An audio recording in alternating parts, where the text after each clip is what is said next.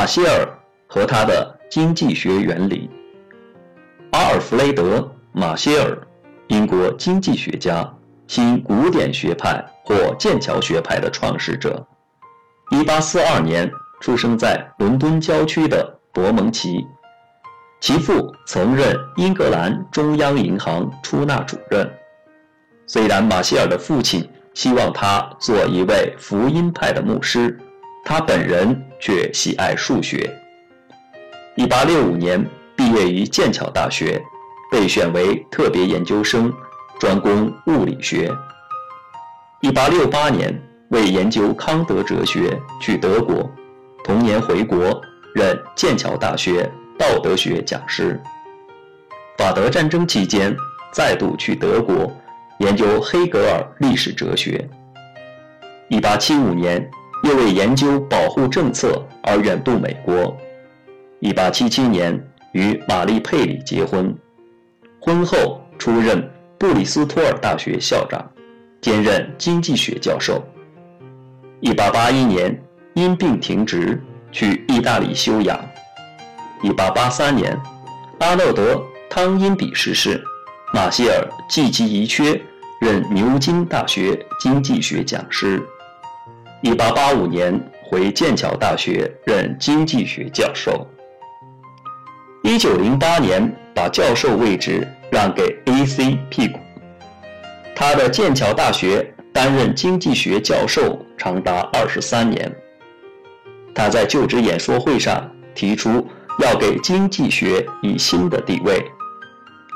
因他这一宣言。与数十年的努力，经济学开始获得了像今天这样的独立地位，这一点确实具有历史意义。马歇尔一九二四年逝世，享年八十二岁。马歇尔的代表作是一八九零年出版的《经济学原理》，该书是马歇尔二十多年研究的成果。从出版之日起到二十世纪二十年代末，在英国经济学领域一直占据领导的地位。马歇尔的名字将永远与比较静态、局部均衡分析方法相联系，而时期分析是他对这一方法的最明确、最自然的应用。可以说。马歇尔学说体系的最终建立是以经济学原理的问世为标志的。该书兼收并蓄，集各家学说之大成。马歇尔尽管力图吸收融合各种思想和学说，却并未生搬硬套，而是经过深刻的理论思考和精细的论述，将它们有机地组织成为自己理论体系的一部分。同时，他又对其中不少内容加以补充发展，尽力使之臻于完善。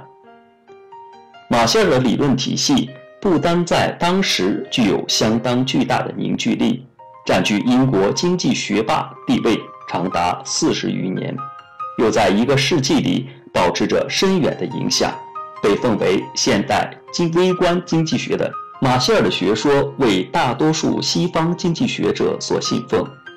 马歇尔的经济学原理是圣经，马歇尔就是经济学。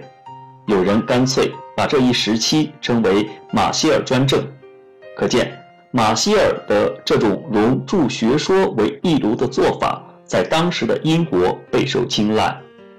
温格尔在《二十世纪经济学》里指出，现代英国文献中最著名的和最具价值的经济学体系。包含在马歇尔的经济学原理之中。马歇尔同杰文斯相比，视野更宽阔，头脑更有系统性。他是完成足资效仿的，将古典经济学与现代经济学相综合的第一人。好了，关于马歇尔，我们就介绍到这里。谢谢大家的收听。